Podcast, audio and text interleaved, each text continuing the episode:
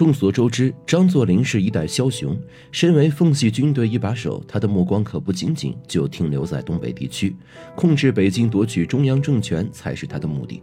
为了实现这一目标，一九二零年，他伙同直系打败皖系，率先打破三足鼎立的军阀态势，在第一次直奉战中却落败遁走。直到二六年，张作霖卷土重来，一举打败吴佩孚，再次入主北京，而他的身份也跟着发生了翻天覆地的变化。此时，张作霖已经是一家独大，却没有选择做总统，反而心甘情愿地做了一个陆海军大元帅。明明在全盛时期，为何他不选择投把交椅呢？一九二六年十二月一日，五十二岁的张作霖接受了安国军总司令的印信。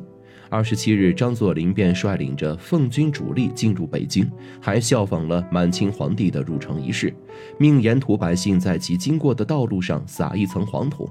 此时，在北洋系统内，再没有可以与张作霖争锋的人物。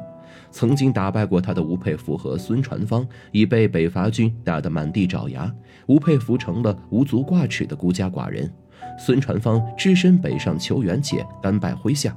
张作霖大笔一挥，任命张宗昌、孙传芳、吴佩孚和阎锡山为安国军副司令，但并没有跟吴岩商量过，仿佛这些人已经是他的部下。一九二七年一月十二日，此时的张作霖宣布改组内阁，大权在手。另一边，与蒋介石和冯玉祥的对立，不再是此前北洋军阀内部亦敌亦友、时敌时友的关系。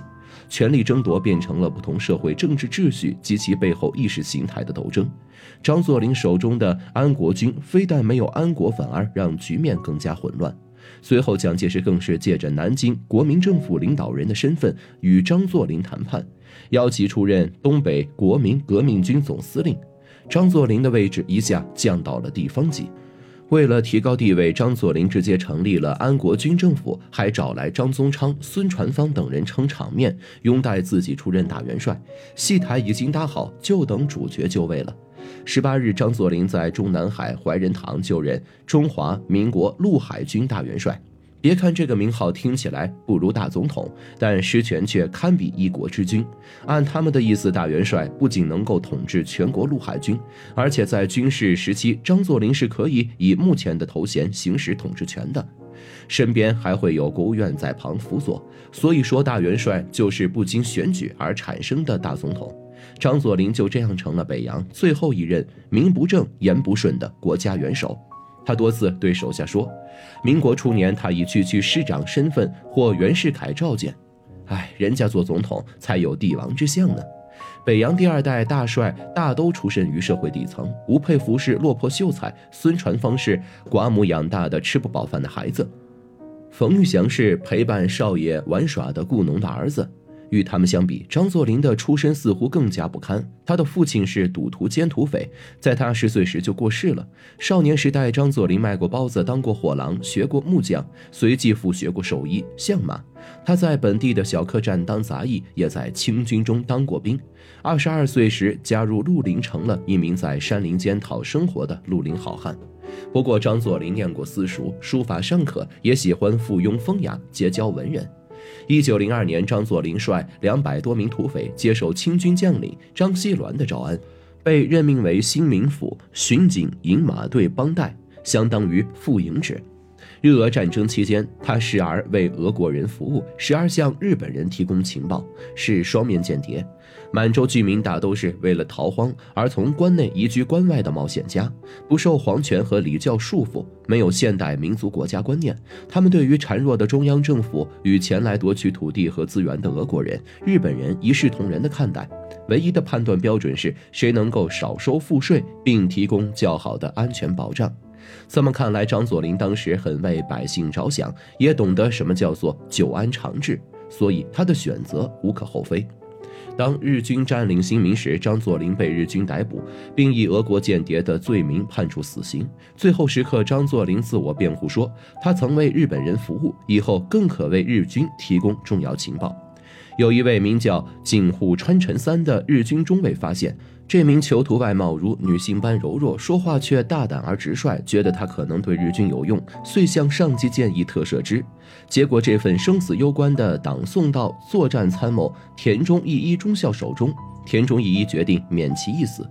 二十多年以后，张作霖成了东北的最高统治者，田中义一成了日本首相，他们的命运再一次神秘地纠缠在一起。一九二八年，张作霖乘坐专列从北京返回奉天，在皇姑屯被炸身亡。坊间分传是日本关东军所为。田中义一宣布进行独立调查，严惩当事人，后又表示此事与日方无关。田中义向登基不久的裕仁天皇呈送了两份截然相反的报告，裕仁为之震怒，斥责说：“这么说不是有违前言吗？我没有再听的必要了，你提出辞职吧。”在日本的君主立宪体制中，天皇从未当面逼迫首相辞职，不被天皇信任也遭军部压迫的田中义一被迫下台。田中义大概从未想到，他当年赦免的一名土匪头子的死亡事件，终结了他的首相生涯。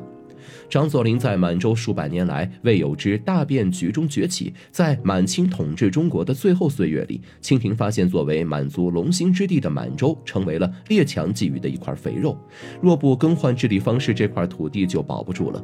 于是清廷将东三省设置为行省，设立一名总督和三名巡抚一同治理。首任总督是北洋新军中地位仅次于袁世凯的徐世昌。一九一一年十月十日，武昌起义爆发，全国上下处在革命的洪流中。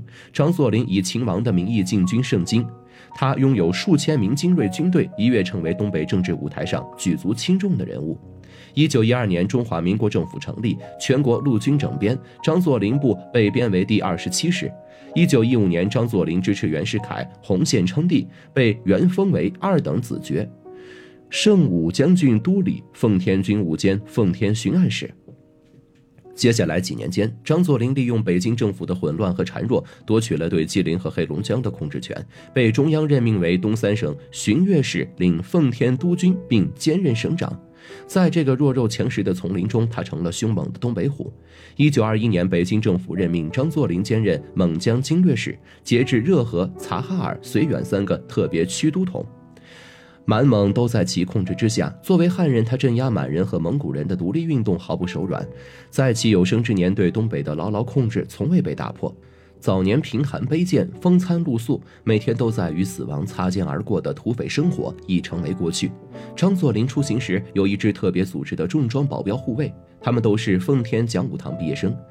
他在底特律订购了一台由后装甲打造的豪华轿车，有钢铁百叶窗，并留有六个贴身保镖的位置。